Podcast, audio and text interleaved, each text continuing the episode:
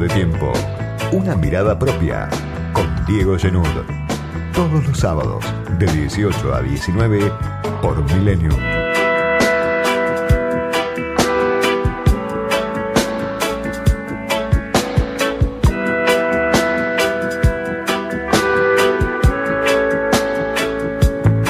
Otra vez una ventana de tiempo separa al gobierno de los Fernández del lugar que pretende ocupar. Contrasta otra vez el drama del presente con la promesa de la salvación. El drama de un país que ya cuenta más de 76.000 muertos, que va camino a 80.000 muertos desde que se inició la pandemia. Y esa imagen, ese número doloroso, abrumador, contundente, contrasta con las vacunas que finalmente empiezan a llegar. Empiezan a llegar más rápido, tarde, a uno de los países del tercer mundo, que es Argentina, aunque cueste reconocerlo, empiezan a llegar. Algún contrato que se incumplió, como el de AstraZeneca, el principio activo fabricado acá muy cerca en Garim por el laboratorio Map Science del empresario Hugo Sigman, muy cercano al gobierno nacional. Algún contrato como ese que tal vez tenga que ser reformulado porque no van a llegar las 22 millones de dosis que el gobierno argentino contrató y pagó en gran parte, no van a llegar para, para este primer semestre, antes de que termine el primer semestre. Parece muy difícil, por lo menos. Y la segunda ola llegó con una violencia que el gobierno argentino no preveía, que Martín Guzmán en especial, diría yo, no preveía. Y las restricciones que ordena Alberto Fernández se cumplen a medias, hasta por ahí no más, porque gran parte de la población tiene que salir todos los días a pelear por su sobrevida. Por eso digo, el gobierno está distante todavía del lugar que pretende ocupar cuando ya tenga vacunada a la mayor parte de la población. Se habla otra vez de números, de fechas, de estimaciones. En ese momento recién el gobierno va a empezar a respirar. Por ahora es un gobierno que sigue desbordado, sigue asfixiado. Le falta el oxígeno, como le falta también muchas veces a los que tienen que dar vueltas en busca de un hospital o un sanatorio para poder ser atendidos hoy ya en la Argentina, obviamente en el AMBA, pero también en otras provincias. Obviamente en Capital Federal, en provincia de Buenos Aires, pero también en la Córdoba de Schiaretti, en el Santa Fe de Perotti, en Neuquén de Umar Gutiérrez. Se duplicaron en el último mes las personas internadas en terapia intensiva en la Argentina. Si hace un mes había alrededor de 3.400 personas, hoy tenemos un número que está más cerca de 7.000 personas internadas en terapia intensiva en Argentina. Récord de cantidad de camas de terapia intensiva ocupadas dos días seguidos esta semana en el sistema público de la capital federal. Los hospitales no dan abasto. Y más doloroso todavía, más difícil de contar, los cementerios no dan abasto. Lo conté la semana pasada en una nota en el diario AR. El sistema de relevamiento de nichos que está haciendo el gobierno de la ciudad desde hace un tiempo, con intimaciones a los que no pagan. En el gobierno de la ciudad dicen esto es de rutina, es parte de una rutina, de una política mortuoria que tiene el gobierno de la ciudad, que tienen todos los estados. Sin embargo, otros piensan que no, que ya no hay cómo hacer frente a la demanda en este caso de, de nichos, de sepultura.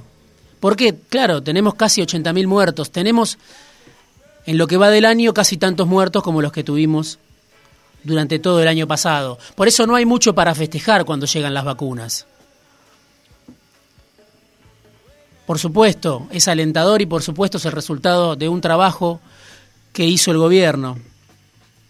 Pero claro, de ahí a que el gobierno logre un respiro, de ahí a que se pueda frenar este crecimiento exponencial que estamos viendo del virus, pese a las restricciones, todavía falta.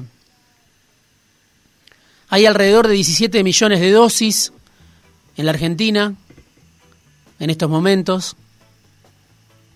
Hay al menos 9 millones de personas que se vacunaron al menos con una dosis en la Argentina, lo que representa dos tercios de los 14,5 millones que son los grupos prioritarios.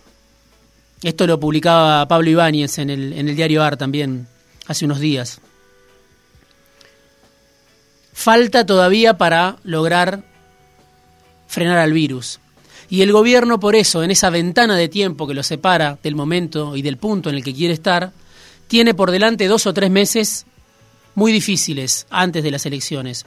Un gobierno que además sigue partido al medio. Cuando uno habla con funcionarios del gobierno se da cuenta que las diferencias son importantes, sobre todo en materia económica, donde se define gran parte de la suerte del gobierno y donde, por supuesto, se define la situación de millones de personas que dependen de cómo le vaya la economía, dependen del crecimiento, dependen del rebote económico después de la caída profunda de 2020, dependen del crecimiento de empleo, aunque sea de las changas, aunque sea de el fin de las restricciones o de restricciones que no les, no les impidan seguir trabajando. El gobierno, mientras tanto, está pidiendo clemencia en el Club de París por 2.400 millones de dólares que vencen el lunes próximo, igual hay tiempo para pagarlos, pero pesa en este caso la pesada herencia de la negociación que hizo Axel Kisilov en 2014. Una deuda que se resolvió mal, con intereses desmedidos que tiene que pagar ahora.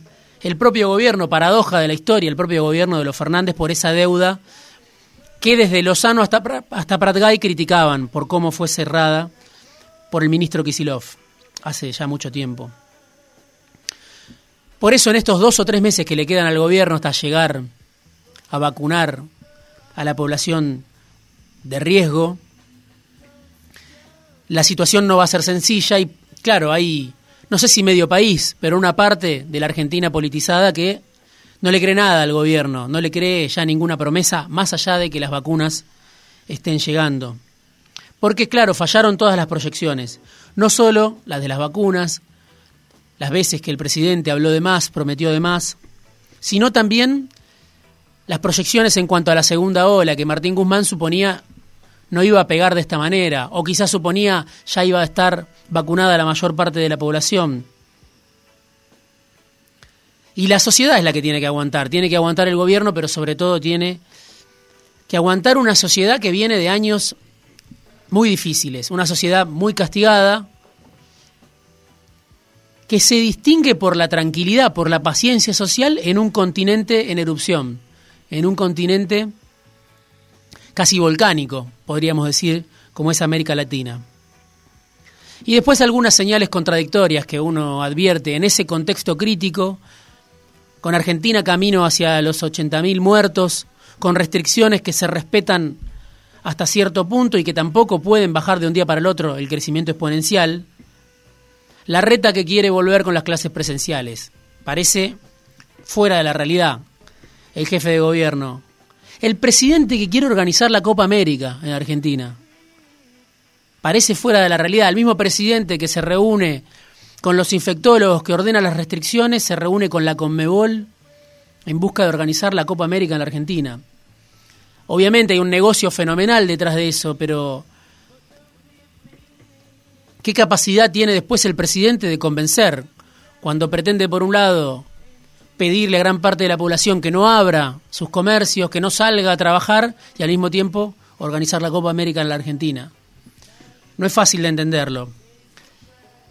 Y en ese contexto de restricciones, de camas de terapia intensiva desbordadas, de un crecimiento exponencial que ni siquiera las restricciones frenan, impactan, para mí en especial, los datos de la UCA de esta semana sobre el desempleo en la Argentina. ¿Cuánto es el desempleo según la UCA? En la Argentina el desempleo real hoy no es el 11%, el 13%, como dice el INDEC. El desempleo real es del 28,5%, dice la UCA. Que por supuesto las cifras de la UCA siempre el que está en el gobierno las minimiza y las toma cuando está en la oposición. Este mismo peronismo del Frente de Todos tomaba las cifras de la UCA cuando estaba en la oposición. Lo tomaba el macrismo, lo vuelve a tomar ahora el macrismo. Obviamente el macrismo desoyó las cifras de la UCA cuando fue gobierno durante la catástrofe económica de Cambiemos. Pero dice este informe, de no haberse generado este efecto desaliento, el efecto desaliento de la cuarentena, si se hubiese mantenido el nivel de participación en el mercado, la desocupación se habría incrementado al 28,5% a fines de 2020. Ese sería el último dato. Lo mismo piensa alguien que hoy forma parte del gobierno, Claudio Lozano, director del Banco Nación, que tiene un instituto de pensamiento y políticas públicas, cifras muy similares. La desocupación está cerca del 30% en la Argentina, o sea que uno de cada tres argentinos hoy tiene problemas de empleo. Y dice la UCA, la tasa de desempleo real del 28,5% registrada el año pasado supera por lejos al 21% de desocupación que se había registrado en la Argentina en el 2001, en un contexto de crisis muy grave. En 2020 solo el 43,7% de la población económicamente activa logró acceder a un empleo pleno de derechos, un empleo en blanco, un empleo como los que ya no existen más. El 13,9% de la población abiertamente desempleado, 14%. Y el 14,5% sometido a un subempleo inestable, realizando changas, trabajos temporarios o no remunerados, o siendo beneficiarios de programas de empleo con contraprestación. Ahí está, entre ese 14% de desempleo abierto y ese 14,5% de subempleo inestable, del empleo de subsistencia, de las changas que van y vienen, ahí está el 28,5% del desempleo del que habla la UCA. Son números difíciles de retener cuando uno los menciona en radio y son sobre todo difíciles de asimilar, de reconocer hasta qué punto hoy la Argentina está lastimada, el tejido social está en carne viva. Eso es lo que muestran estos números. El 36,7% de los activos mayores de 18 años se encontraba con riesgo de desempleo por haber estado desocupado por lo menos una vez en el último año. El 46,4% del total de los ocupados carece de aportes al sistema de seguridad social, o sea, uno de cada dos trabajadores no tiene aportes en la Argentina. Y además, bueno, por supuesto, lo que siempre mencionamos en este pequeño espacio, la caída del salario real, la caída de los ingresos con la pandemia. ¿Cuál es la diferencia con el 2001? Y también, obviamente, fundamental tenerlo en cuenta y fundamental para explicarse la paciencia social, para explicarse por qué la Argentina soporta estos niveles de marginalidad. Bueno, la red de contención, la red de reducción de daños que la Argentina desplegó a partir de 2001 y que no paró de crecer. Hoy vamos a tener una entrevista sobre ese tema, justamente. Pero claro, en la Argentina ya trabajar no es garantía y ni es suficiente para no ser pobre. Uno puede trabajar y ser pobre al mismo tiempo, estar por debajo de la línea de la pobreza. Algo que en otra época parecía un contrasentido. El que tenía trabajo zafaba de ser pobre. Hoy el que trabaja puede ser pobre. Entre 2017 y 2020 el porcentaje de trabajadores pobres pasó de 15,5% a 27,4%. O sea, se duplicaron los trabajadores pobres en apenas tres años en la Argentina. Por eso, como dice José Luis Manzano en, en la entrevista que le hice publicada en el, en el libro que, que publiqué hace el mes pasado, hace unos, unas semanas, El peronismo de Cristina, ahí José Luis Manzano dice, Argentina es un milagro de la ciencia política. Mirá lo que pasa en Ecuador, mirá lo que pasa en Chile, mirá lo que pasa en Colombia.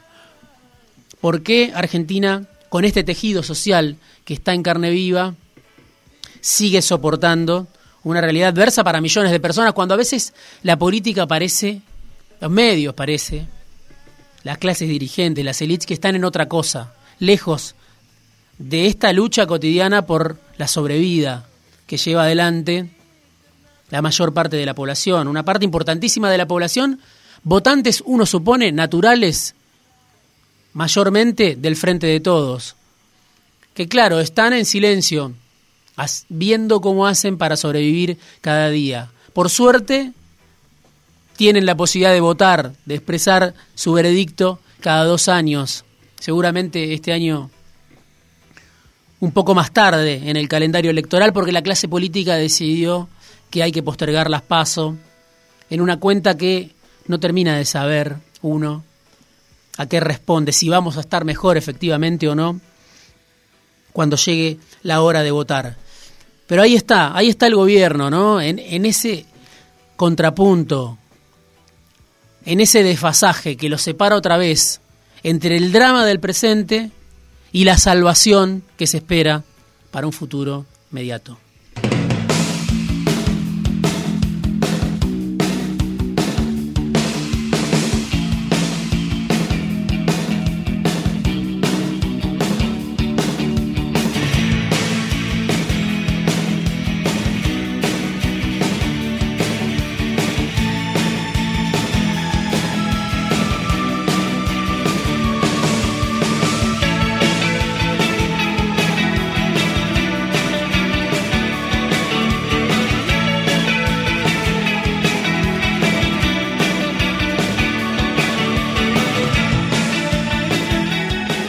Editorial, análisis, conversaciones, entrevistas, fuera de tiempo, con Diego Genud